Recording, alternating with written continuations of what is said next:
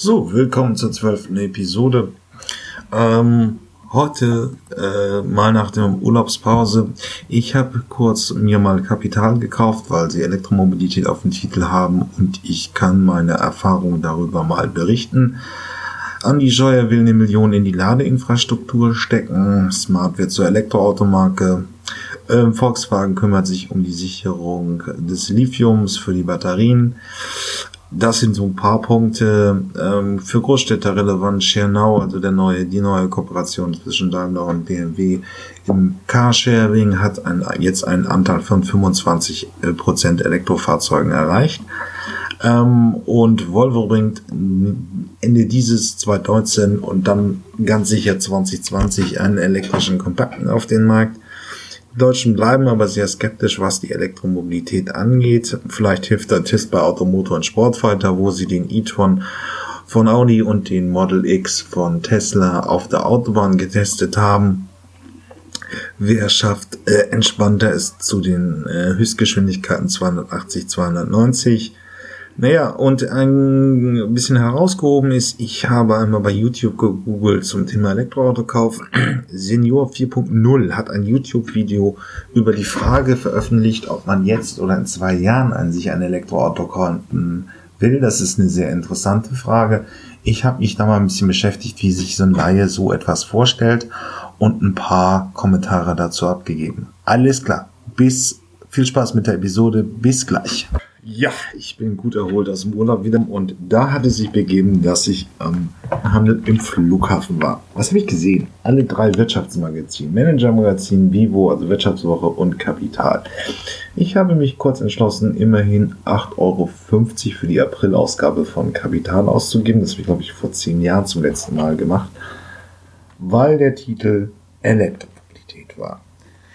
Ja, ich habe es bedauert, aber es ist ja wenigstens, kann ich sie jetzt hier ein bisschen äh, wiedergeben.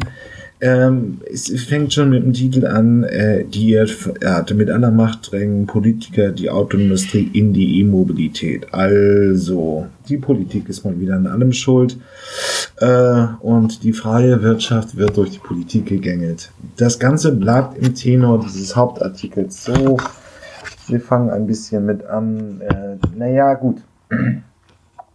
Die Frage ist eben, verlieren wir Jobs durch Elektromobilität, weil Elektroautos bekanntermaßen einfacher sind zu bauen, als es Verbrenner waren.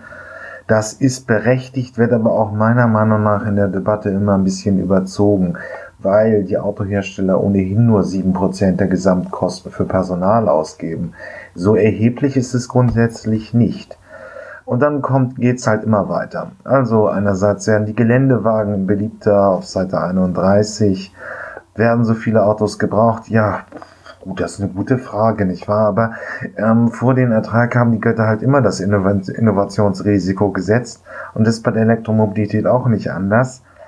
Ähm, ja, dann wird über die Kaufprämie genörgelt, dass sie keine Wirkung hatte. Das liegt aber auch ein bisschen daran, dass die deutsche Autoindustrie, die immerhin noch 70 Prozent des Absatzes ausmacht, immer noch keine Elektroautos auf dem Markt hat, die vernünftig sind. Das wird VW Volkswagen Ende dieses Jahres, Jahr 2019, auch ändern. Ja, anonym, also unter drei wird der Chef einer großen Autolieferer zu äh, zitiert ähm, der Markt ist derzeit rein politisch getrieben. Mit anderen Worten, die Politik ist schuld an diesem ganzen Klammern sich, Abgasskandale und ähnliches. Ja, naja, rein politisch, nun gut 70% der Deutschen sind immerhin grundsätzlich in einem Elektroauto illustriert und in China brummt der Absatz schon. Das ist bedeutender als irgendwelche Entwicklungen auf dem deutschen Arbeitsmarkt. Ähm, lassen wir das mal so stehen. Das ist keine rein politische Entwicklung. Ähm, ja, dann kommt man noch ein bisschen zu dem Thema, dass äh, Volkswagen nun der große Treiber ist, weil sie eben massiv in diese äh, Elektroauto-Plattform investiert haben und nun mit großen Summen in der ähm, die aufs Spiel stehen für Volkswagen. Das ist alles auch in der Tat richtig.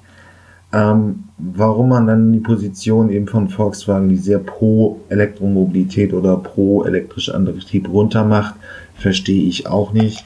Aber es ist ärgerlich, es ist ärgerlich, aber es ist, es, es kommt, ähm, ja, aber noch ein inhaltlicher Punkt, den finde ich wirklich wichtig. Seite 34. Da werden die Basispreise der deutschen Fahrzeuge genannt. Also der Zweier Smart kostet 20.000 Euro in der rein elektrischen Version und der, in der Tat 37.000 für den elektrischen Golf.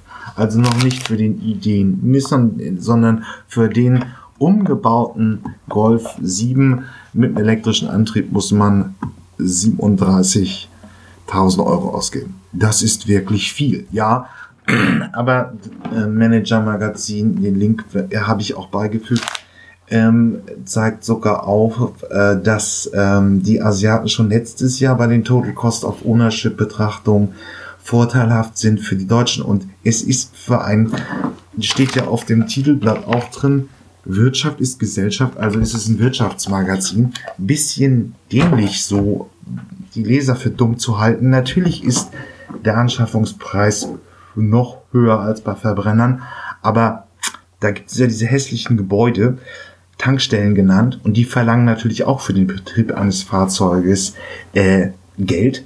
Das fällt beim Elektroauto bedeutend günstiger aus. Den Punkt hätte man natürlich im Wirtschaftsmagazin und wenn man auch fast, ich glaube, 14 Seiten Titel darüber macht, auch mal zeigen können, dass man natürlich auch im, äh, in den Gesamtbetrachtungen ähm, mit dem äh, ausbleibenden Benzinrechnung sehr viel günstiger mit dem Elektroauto fahren kann. Ähm, das fand ich wirklich peinlich. Also dieser Punkt, die Deutschen sind noch zu teuer, ja, das stimmt, aber Asiaten sind heute eben schon der Kona von äh, Kia oder von Honda, der Ioniq von sind heute schon in Total Cost of Ownership günstig und bieten bis zu 400 Kilometer Reichweite. Ähm, das haben die Deutschen eben noch nicht hinbekommen. Und zweitens mal muss man natürlich nicht einfach nur die Anschaffungspreise miteinander vergleichen, sondern die Gesamtbetriebskosten. Egal wie sehr man an der etablierten deutschen Autoindustrie hängt, denn das werden die Kunden weltweit, auch gerade in China, aber auch in Deutschland auch machen. Also fand ich schwierig und übrigens haben jetzt im April 2019, glaube ich, alle äh, drei Wirtschaftsmagazin, Manager-Magazin Vivo und Kapital sehr kritische Titel zum Thema Elektromobilität gemacht. Ja, böses Wort von Helmut Schmidt. Das haben Journalisten wieder voneinander abgeschrieben, ohne zu gucken, ob es wirklich stimmt. Aber scheint in diesem Fall leider treffend gewesen zu sein. War eine komplette Nullnummer. Alles klar. Deswegen, ich habe mich ein bisschen geärgert vom Urlaub, aber nun habe ich das ja mit euch geteilt. Andi Scheuer hat seine Liebe fürs Elektroauto entdeckt und möchte jetzt zusätzlich eine Milliarde in den Ausbau von Ladeinfrastrukturen stecken. Ähm, das heißt, wenn, er, wenn es so kommt, wie er es sich vorstellt oder wie er es fordert, würde der Staat die Hälfte der aller Kosten, die bei der Installation einer Ladestation im privaten gewerblichen Bereich anfallen, übernehmen. Das pendelt so zwischen 500 und 1000 Euro. Parallel, parallel gibt es ja auch immer noch wirklich sehr viele Förderprogramme ähm, auf kommunaler äh, Landesebene und so weiter. Ähm, das heißt, auch jetzt hätten sie schon viel Förderung. Nun, ähm, ähm, das ist erstmal ein Vorschlag, mit denen hat das auch in die Tagesthemen geschafft. Macht das durchaus Sinn? Ist eine schwierig zu beantwortende Frage weil ähm, ähm, erstens mal ist für viele Eigenheimbesitzer diese Summe nicht unbedingt erheblich. Ähm, und zweitens ähm, ist es im Prinzip auch nur relevant für die ähm, na, für ländliche Bevölkerung. In, der in, in, in Städten, also die Menschen, die in Mietskasernen wohnen, würden von diesen äh, Fördertöpfen um nicht unbedingt viel profitieren. Aber gut, es ist ein Politiker aus Bayern ähm, und eben ist ein, ein, sehr ländliches Bundesland. Folglich macht es schon für ihn und seine Wiederwahl auch Sinn. Ähm, aber es wird diese, wenn diese Förderung käme, eine Milliarde für Land, äh, Ladeinfrastrukturen, würde sie hauptsächlich eben ländlichen Regionen ähm, äh, hilfreich sein. Und äh, in der Innenstadt würde sich nicht viel ändern. Deswegen finde ich diesen Vorschlag ein bisschen schwierig. Okay, bis gleich. So, das war eigentlich zu erwarten, aber kommt jetzt, ähm, Smart wird zur Elektroautomarke. Ähm, Daimler tut sich dazu mit dem chinesischen Hersteller Geely äh, zusammen und ab 2022, also von jetzt in zweieinhalb Jahren, soll der erste elektrische Smart auf den Markt kommen. Ähm, wird in China gebaut, ist natürlich auch irgendwie relativ üblich. Ähm, Investitionssumme sind 500 Millionen. Und das Ganze wird als Joint Venture aufgezogen, wo Geely und dann jeweils 50 Prozent halten. Ähm, war zu erwarten, Smart ist ja klar als Kleinst- und Kleinwagenmarke positioniert für den urbanen innenstädtischen Verkehr, ähm, hat nie richtig große Autos gebaut und sollte die auch nie bauen, ist ja noch auf diesen ähm, äh, initiiert worden von einem von diesem äh, Schweizer Uhrfabrikanten, der die Swatch erfunden hat. Ich weiß jetzt aber nicht mehr genau seinen Namen. Und kam ja dann Anfang der 90er und hat halt das ganz kleine Segment bedient. Und dieses ganz kleine Segment ist klar äh, batterieelektrisch zu verstehen. Ähm, Fahrzeuge, die halt in, in Innenstädten oder in, in, äh, im Umland äh, verwendet werden, sind durchaus in, in, in dem Bereich zu nennen. Und ähm, ja, deswegen wird Smart jetzt zu einer ähm, Elekt ähm, Elektroautomarke. Wenn man jetzt die gegenwärtig sich überlegt, einen der Smarts zu kaufen und der Zweisitzer in der elektrischen Version ist immer mit 20.000 immer noch relativ teuer, ähm, faktisch 10.000 Euro mehr als die Verbrenner, ähm, stellt sich die Frage, wartet man darauf, bis wirklich ein Elektroauto vom Smart kommt, das wirklich komplett auf den Elektroantrieb herumkonstruiert worden ist, was technisch dann auch besser ist und was wahrscheinlich dann fürs Geld auch mehr bieten wird. Ähm, ich würde eher warten. Smart ähm, finde ich fand ich bislang in dem Markt nicht sonderlich überzeugend und da ist man mit Renault Zoe wahrscheinlich besser bedient. Ähm, und deswegen würde ich ehrlich gesagt noch mal warten. Okay, bis gleich. Ja, zweiter Teil. Was gibt's Neues in der Autoindustrie? Äh, Volkswagen hat sich äh, Lithium gesichert. Lithium ist bekanntermaßen der Rohstoff für ähm, äh, Elektroauto-Batterien. Ist ja momentan der Standard, die Lithium-Ionen-Batterie. Und das hat sich äh, Volkswagen mit dem chinesischen Produzenten Ganfeng gesichert.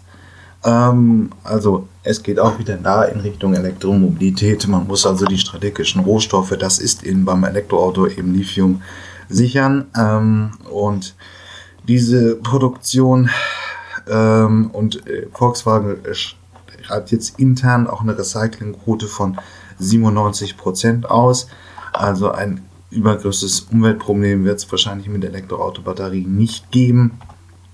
Das hatte ich hier in einem Bericht auch schon in der dritten, vierten Episode vorgestellt. Und ähm, deswegen zeigt sich jetzt eben auch, dass Volkswagen in die Richtung geht. Wird man mal sehen, es wird auf jeden Fall eine der strategisch wichtigen Rohstoffe werden und praktisch auch die Frage des Erdöls ablösen.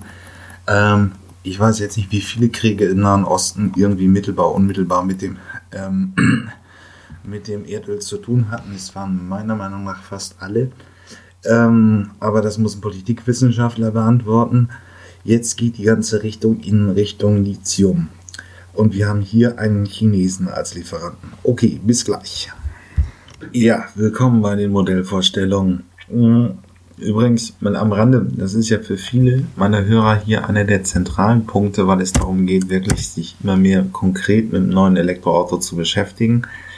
Und die anderen Teile Neues aus der Autoindustrie oder Carsharing interessieren nur am Rande. Aber das Problem können Sie gerade, wenn Sie es auf YouTube hören, eben auch lösen, indem Sie auf den normalen Podcast-Träger, also bei Podigy, springen, denn ähm, ich habe setze ja immer Kapit äh, Kapitelmarken in dem Podcast, so dass Sie auch wirklich nur die Teile des Podcastes hören müssen, die Sie auch wirklich interessieren.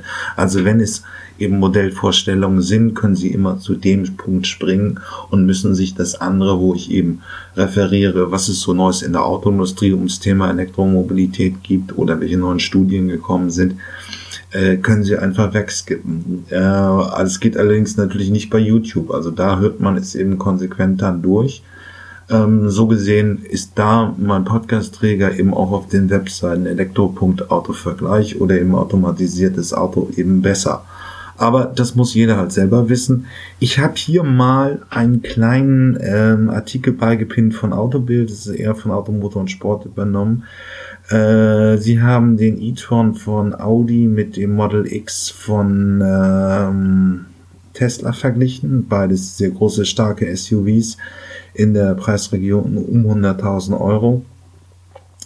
Ja, gut, was der deutsche Automobiljournalismus dann ja immer macht, ist, dass man den auf der Autobahn erstmal ausfährt. Und der Audi schafft 280 Spitze, merkwürdigerweise ist er nicht runtergeregelt, und der Tesla X3 290, also knapp 300 beide. Ähm, Tesla hat ja eben 500 Kilometer Reichweite und Audi 470.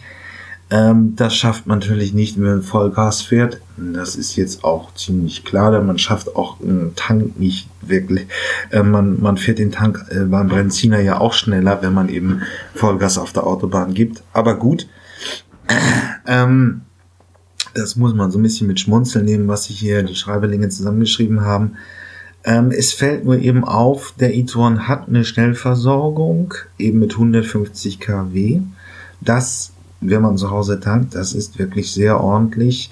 Man kann es eben auch an manchen Stationen auch schon so schnell laden. Dann ist das Fahrzeug in einer halben Stunde voll und man hat eben die versprochenen 417 Kilometer Reichweite. Äh, an der Haushaltssteckdose dauert es 60 Stunden, das sind fünf Tage. Das ist natürlich nicht unbedingt im Sinne des Erfinders, aber ähm, ja, ist halt eben der Punkt. Also momentan setzt eben mit diesem hohen Ladestandard ähm, Audi ein bisschen äh, das Tempo in der in der automobilen Welt. Ähm, so schnell liegt sonst kaum einer, wobei es auch bei Tesla geht. Aber das sind dann mit die beiden einzigsten im Premium-Segment. Was positiv in dem Test ausfällt, wie üblich, hat auch äh, bei diesem Test das deutsche Auto gegenüber dem ausländischen gewonnen. Das würde ich mir jetzt mal jedem selbst sagen. Sie können sich sowohl eben Besitzer auch des, des Model X hier mal melden. Ähm, deutscher Journalismus gewinnt immer, da hat eigentlich immer das deutsche Auto. Ähm, allerdings wird lobend hervorgehoben, dass eben Volkswagen, äh, dass, dass Tesla in der Tat mit seinem eigenen Schnellladenetz äh, eben schon äh, 70 Stationen hat äh, auf dem deutschen Autobahnnetz. Ähm, die Schnellladung ermöglichen. Und das ist wirklich eben ein Wettbewerbsvorteil gegenüber allen anderen Herstellern. Okay, so viel dazu. Bis gleich. Ja, Volvo bringt jetzt 2020 den kompakten SUV XC40 auf den Markt. Er wird auch auf der äh, CMA-Plattform von Volkswagen gebaut. Das heißt, er hat die gleichen Leistungsparameter wie der Polestar 2. Den hatte ich schon in der dritten, vierten Episode einmal besprochen. Ähm, also werden wir 400 PS und 300 kW Reichweite sehen. Ähm, und äh, 600 Newtonmeter Drehmoment, das ist sehr ordentlich. Ungefähr wird der X40 auch die gleiche ähm, Preis haben wie der Polestar 2, also knapp 40.000 Euro. Euro und beginnt vielleicht bei 35.000 Euro in der kleineren Batterie. Also wirklich wieder ein spannendes Fahrzeug von Volvo. Und auch wieder hier zeigt sich das Muster, dass die Hersteller eben das nachfragen, was momentan sehr populär ist, eben die SUVs. Geländewagen würde ich sie nicht nennen, weil ich weiß nicht, ob man damit wirklich im Gelände fahren sollte. Ähm, auf jeden Fall ein relativ spannendes Fahrzeug, was dabei kommt und ähm, soll noch 2019 auf den Markt kommen, dann aber wirklich, also debutieren und dann nächstes Jahr, also 2020, auf den europäischen Markt kommen. Ähm, ja, wird man dann also sehen. Auch da freue ich mich auf die ersten Vergleichstests, wo wir also eben die äh, kompakteren und kleineren SUVs äh, der verschiedenen Hersteller miteinander vergleichen. Im ersten Teil von den Modellvorstellungen dieser Episode habe ich ja die großen SUVs dargestellt. ähm, äh, ähm, also den e-tron von Audi und den X, das Model X von Tesla. Und dann wird man sehen, wie es in den, bei den kleineren Fahrzeugen ist. Ähm, auf jeden Fall war der Polestar schon ein sehr überzeugendes Fahrzeug, ähm, das auch einen sehr vernünftigen Gegenwert zum Preis bietet. Ähm, das wird bei dem ähm, kompakten ähm, SUV ähnlich sein. Okay, bis gleich. Ja, die Deutschen sind skeptischer ähm, als die meisten anderen Europäer, was den äh, Erfolg der Elektromobilität angeht. Zu dem Ergebnis ist die Studie Wohnen in Europa von E.ON und Qatar Emnit gekommen. Ähm, da sind 10.000 Menschen in Deutschland, Dänemark, Frankreich, Italien, Rumänien, ähm, Schweden, Tschechei, Türkei befragt worden, was sie vom Elektroauto halten. Und die Ergebnisse sind wirklich irgendwie ziemlich ernüchternd. Also ein Drittel der Deutschen glaubt, immer, glaubt, dass niemals mehr Elektroautos fahren als Verbrenner. Und sieben Prozent erwarten, können sich vorstellen, dass ähm, es mehr Elektroautos als Verbrenner gibt in fünf Jahren und nur 13 in den nächsten zehn. Ähm, das sehr schlechtere Werte in, in, in der Türkei sind schon 43 Prozent davon überzeugt, dass in den nächsten zehn Jahren mehr Elektroautos als Verbrenner unterwegs sein. In Italien, selbst in Italien sind es noch 37 Prozent. Äh, ähnlich schlechte Werte gab es eigentlich nur bei den Osteuropäern, also Ungarn, Tschechien und so weiter. Ja, was bedeutet das? Erstmal nicht viel. Ähm, ähm, aber es ist schon interessant zu sehen, also gerade diese jungen Nationen wie Türkei, also ich glaube, da sind über noch die Hälfte unter 30, sind einfach ein bisschen ähm, optimistischer als eher die älteren Gesellschaften in Deutschland. Ähm, es ist auch in dem Sinne ähm, eine Frage, ob man das äh, so beantworten kann. In Deutschland hängt es eben immer noch sehr stark am deutschen Absatzmarkt. Das heißt, 70 Prozent aller äh, deutschen Elektroautos werden an, äh, von den deutschen Konzernmarken vertrieben. Also das bedeutet eben Audi mit in seiner, äh, der Volkswagen mit seiner Mehrmarkenfamilie. Und äh, äh, erst wenn da äh, was passiert, werden sich auch wahrscheinlich die Deutschen ihre Meinung ein bisschen ändern. Ähm, man wird es sehen. Mir ist mal wieder aufgefallen, dass gerade die Nationen, äh, also wenn man sich das heute anguckt, sowohl Österreich als auch die Niederlande, sind ein bisschen weiter, was, was das Elektroauto angeht. Auch da hängt es viel an der Förderung, zugegebenermaßen. Aber Nationen, die keine eigene heimische Autoindustrie haben, sind, was das Thema angeht, sehr viel weiter als wir, weil wir eben immer noch ein bisschen auf die deutschen Marken vertrauen. Nun, dann wird man sehen, wenn die kommen, wenn die deutschen Hersteller eben mit, mit Elektrofahrzeugen kommen, was dann passieren wird. Okay, bis gleich. So, ich hatte es ja in dieser Episode schon gesagt. Ähm, Scheuer möchte ja mit seinem Vorschlag eine Million in den Ausbau von Ladeinfrastrukturen ähm, würde er irgendwie auch nur der Landbevölkerung helfen, zum elektrischen Autofahren zu kommen. Damit ist noch nicht so wirklich viel für Großstädter gewonnen, aber das übernimmt die jetzige Nachricht. ShareNow, das war früher DriveNow von BMW und Car2Go von Daimler, erhöht jetzt den Anteil der Elektroautos in der Flotte auf ein Viertel. Und äh, äh, das soll bis Ende dieses Jahres passiert werden und auch europaweit. Ähm, und das bedeutet eben auch, dass äh, wenigstens im Carsharing in Großstädten ähm, äh, man elektrisch fahren kann und auch weiterhin fahren kann. Ähm, ich denke mal, dass die anderen Carsharing auch gerade diese äh, Free-Floating-Ansätze sind ja relativ einheitlich, werden eben ähm, komplett auf Stromer in den nächsten Jahren umstellen. Also was ich damit meine, Free Floater sind diese Ansätze, wie man jetzt in Share Now, man hat eine App auf dem Handy und kann sich das nächste Fahrzeug, das irgendwo im Einzugsgebiet ist, anzeigen lassen, für, äh, schaltet sich frei, macht die Fahrt, stellt das Fahrzeug irgendwo ab. Und dann kann der nächste ähm, das Fahrzeug nutzen. Man muss es also nicht zu einer festen Station zurückbringen. Und das sind eben Free-Floating-Ansätze. Bei den Carsharing Campino ist anders. Da muss man das Fahrzeug zu einer Station zurückbringen. Sowas gibt es auch.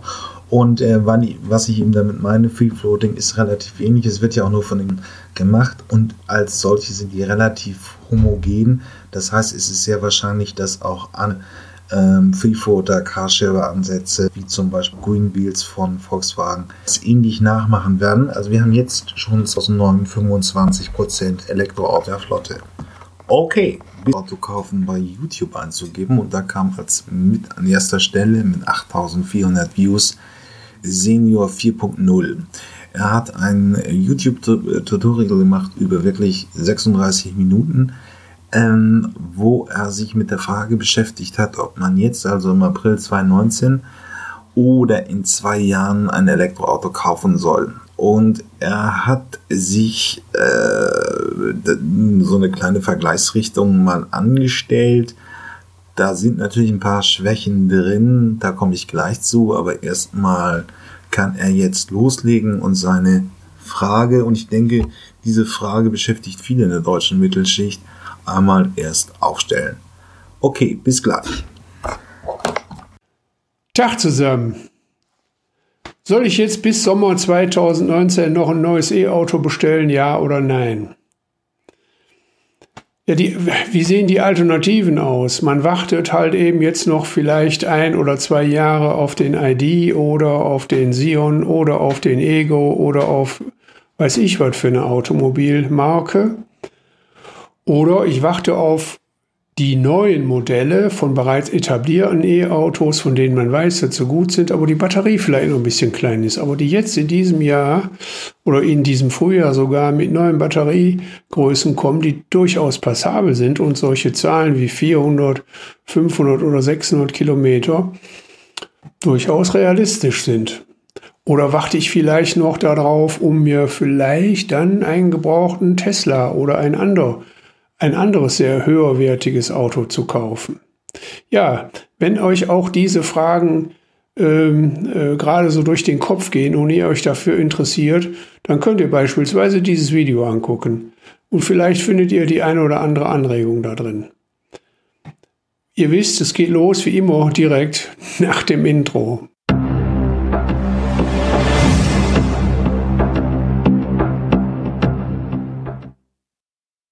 Ja, damit wir uns dem Thema äh, etwas nähern können, habe ich mir einiges äh, vorher überlegt, äh, wie man das äh, am besten darstellt, ähm, so, sodass das auch äh, greifbar wird.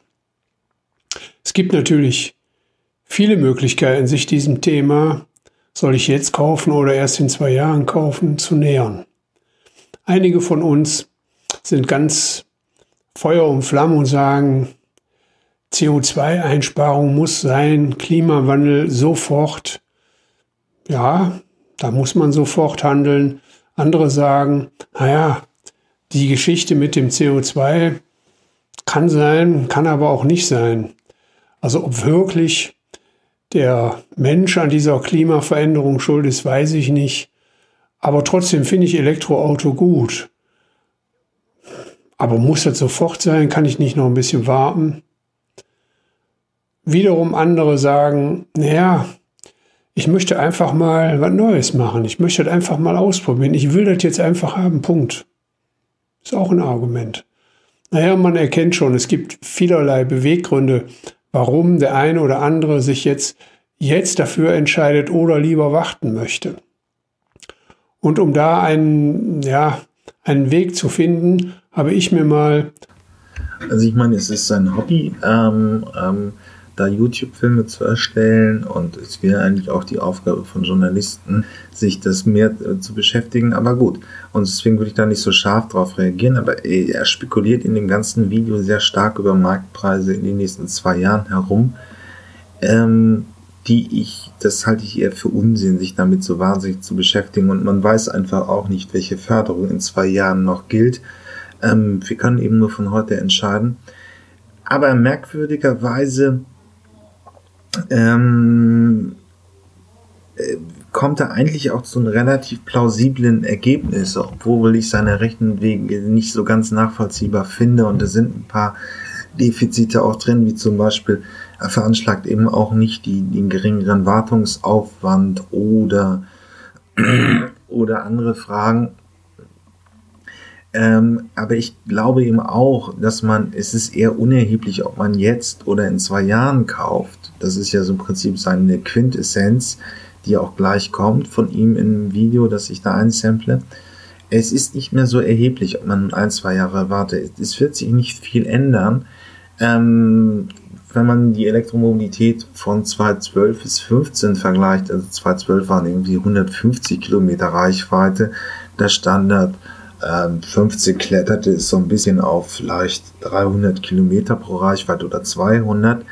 So einen riesigen Sprung werden wir nicht mehr sehen. Wir haben heute irgendwie Fahrzeuge mit 350 Kilometern in den Neuvorstellungen 2018 und 2020 werden es vielleicht 450 sein, wenn ich da jetzt an Daimler denke. Aber es wird eben keinen großen epochalen Umbruch mehr geben. Äh, die Batterien werden immer günstiger und ähm, das kann, man kann also die These, dass man, es ist eigentlich unerheblich, ob man jetzt kauft oder in zwei Jahren kauft, erwarten. Was er nicht macht, ist natürlich das Fahrprofil zu analysieren. Ich würde heute noch, wenn ich in einer Großstadt lebe, mir das wirklich zweimal überlegen, ein Elektroauto zu fahren, weil die Ladeversorgung muss einfach gegeben sein, sonst kann man es nicht machen. Aber wenn man so der klassische Pendler ist, der zwei Kilometer in die, der 20, 30 Kilometer in die, zur Arbeit in die Stadt fährt, ist es durchaus jetzt schon, aber war auch schon vor zwei, drei Jahren möglich umzusteigen. Ähm, ich finde das eigentlich nicht so entscheidend. Okay, bis gleich. Dazu bekommen hat, ja, dann hat man auch nichts falsch gemacht, ne? Dann hat man im Endeffekt genauso viel Geld ausgegeben. Obwohl ich keinen Zuschuss bekommen habe, habe ich aber durch die andere Marktsituation die reale Marktsituation, die jetzt sagt, 32.000 Euro ist zwar immer noch der auf dem Papier stehende Listenpreis, aber der im Markt selber durchsetzbare Preis ist lange nicht mehr so hoch. Jetzt hier, links, Neukauf, jetzt, weißt du, das Ding kostet 32.000 Euro, kauf es oder lass es bleiben, wenn du nicht haben willst. Gibt tausend andere, die sagen, ich will das Auto haben, weil wir haben nur tausend Stück. Die vielleicht im Sommer kommen oder im Frühjahr. Vielleicht. Also wird man diesen Preis akzeptieren, wenn man dann unbedingt kaufen will. Ist auch nicht weiter schlimm, weil du kriegst ja genügend Zuschüsse und das Geschäft bleibt erträglich. Investierst da deine 27.000 Euro, sparst dann sofort auch noch die 3.000 Euro. Das heißt, du hast also wirklich in zwei Jahren 8.000 Euro gespart und fährst jetzt schon Elektroauto. Wunderbar.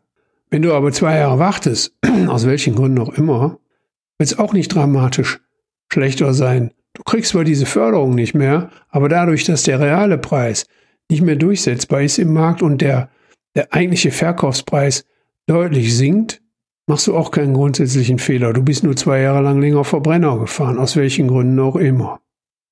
Ja, das Fazit ist also, wie es machst, machst es falsch.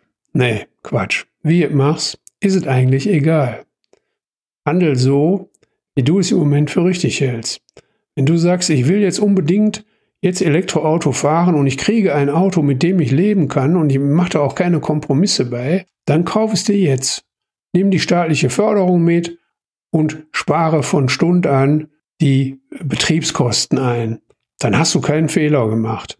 Und wenn du sagst, nein, ich will aber noch zwei Jahre warten, weil ich will sicher sein, dass ich auch eine 40 oder eine 50 äh, kW-Batterie habe und ich will sicher sein, dass ich 400 Kilometer fahren kann oder noch weiter ähm, und, und nicht nur 250, hm, ja, dann, dann warte noch zwei Jahre. Und du wirst sehen, da wird sich einiges tun. Okay. Ja, es wird sich nicht viel ändern, natürlich bis auf die Tatsache, das hatte ich auch in dieser Episode schon mehrfach gesagt, ähm, Volkswagen will seine Bänder in Zwickau ja nun anwerfen und wenn das der Fall ist, gibt es eben auch Elektroautos von Volkswagen, vor allem noch dominierend auf dem deutschen Automarkt. Äh, also alle Konzernmarken in, in, Deutschland zusammen haben 70 Prozent und Volkswagen hat einen großen Anteil auch mit Seat und Skoda und so weiter, die nun auch alle elektrifiziert werden. Ähm, Also entscheidend würde ich einfach wirklich sagen, ist das Fahrprofil da und wenn Sie einen großen Kombi haben wollen, ist es gegenwärtig mit dem Angebot auch immer noch sehr schlecht. Das gilt für mich persönlich. Ähm, ja, ich habe als äh, Link mal einen meiner Ratgeber beigefügt, aber in dem Sinne ist es halt ein Hobbyprojekt, diese 30 Minuten bei YouTube aufzunehmen und es beschäftigt eben auch viele Menschen. Und auch wenn ich ein paar Fehler in seiner Rechnung da äh, finde, muss ich sagen, es ist nicht unbedingt gravierend, ob man jetzt kauft oder noch zwei Jahre wartet. Alles klar. Dann bis gleich. Ja, das war schon die zwölfte Episode. Wir haben das Dutzend voll. Es hat wieder mal Spaß gemacht und ich würde mich freuen, wenn Sie sich äh, beteiligen wollen. Melden Sie sich einfach unter jürgen.fagt.elektroautovergleich.org. Ähm, ich würde gerne mit Ihnen Ihre, Ihre Erfahrung mit Elektromobilität, mit Elektroautos und allem Möglichen in der neuen Zukunftsmobilität mal sprechen. Melden Sie sich gerne. Die, der Link und die E-Mail-Adresse steht natürlich wie immer in der Podcast-Beschreibung. Okay, bis zur nächsten Episode.